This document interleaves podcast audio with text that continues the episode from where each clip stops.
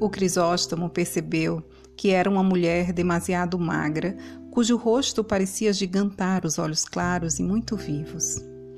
Sentou-se sem licenças por aquele ser o seu bocado de praia, e ela não se retraiu, não disse nada. O Crisóstomo parecia vir apenas buscar o que já lhe pertencia, como se a resposta da natureza aos seus pedidos fosse clara, tão óbvia e sem erro que a mulher ali aparecida nem teria possibilidade de se recusar a acompanhá-lo. O Crisóstomo e a Isaura ficaram a ver como se fazia uma manhã de sossego naquele lugar. A Isaura afundava no calor e deixava-se assim afundada, como imersa numa fantasia de onde não queria sair. Estava dentro da temperatura boa da luz. Era um pouco como morrer Tão magra e desabituada a sossegar, a Isaura entrara como um átomo ínfimo na invisibilidade do ar, translúcida. O Crisóstomo então falou. Disse: Bom dia. Parecia já um disparate, porque estavam ali por longos minutos e cumprimentá-la agora era fora do tempo, como voltar ao início de algo que já começara. Ela não respondeu.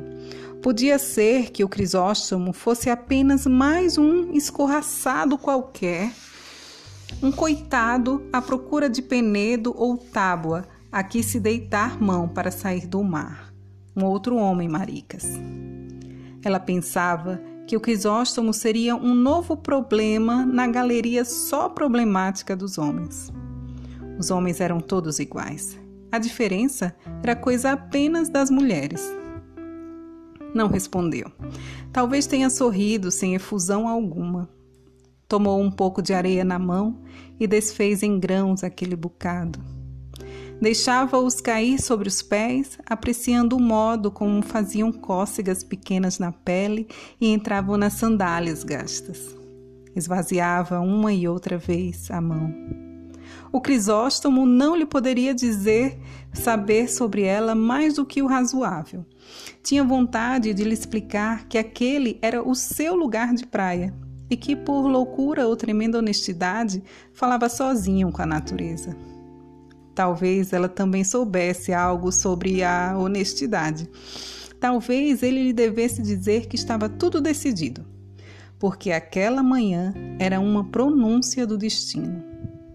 Achava o Crisóstomo que seriam felizes para sempre. Ele disse: Acredito que vamos os dois ser felizes para sempre. Ela riu-se. A Isaura nem sabia rir. Ele perguntou sobre que falava ela consigo mesma. Ela não quis responder. Envergonhava-se e achava que o pescador se punha muito impertinente um escorraçado impertinente. O Crisóstomo queria ser suave no caminho, queria não parecer maluco. Ria-se também, como se estivesse a brincar com ela. Por bem. Estavam por bem. Sentou-se, imitando-a, a encher de areia os tênis. Ela levantou-se. Tinha os animais e as hortaliças, tinha a mãe e estava à pressa. A alegria era sempre uma pressa e a alegria já era quase nada. Segui, ele seguiu-a pelo areal, fazendo-lhe perguntas indiscretas. Queria saber-lhe o nome, de onde vinha, onde vivia, se podiam tomar um café, conversar melhor. Ela pensava que os homens do mar eram como os das obras, metidiços e sem vergonha. Imaginava os barcos a passar ao pé das praias, com os pescadores deitados quase borda fora a assobiarem as moças. Os pescadores seriam iguais aos das obras, com o vocabulário mal criado e o desejo infinito de copular. Depois riu-se. Os barcos não podiam vir assim tão rente às praias para que as moças os ouvissem.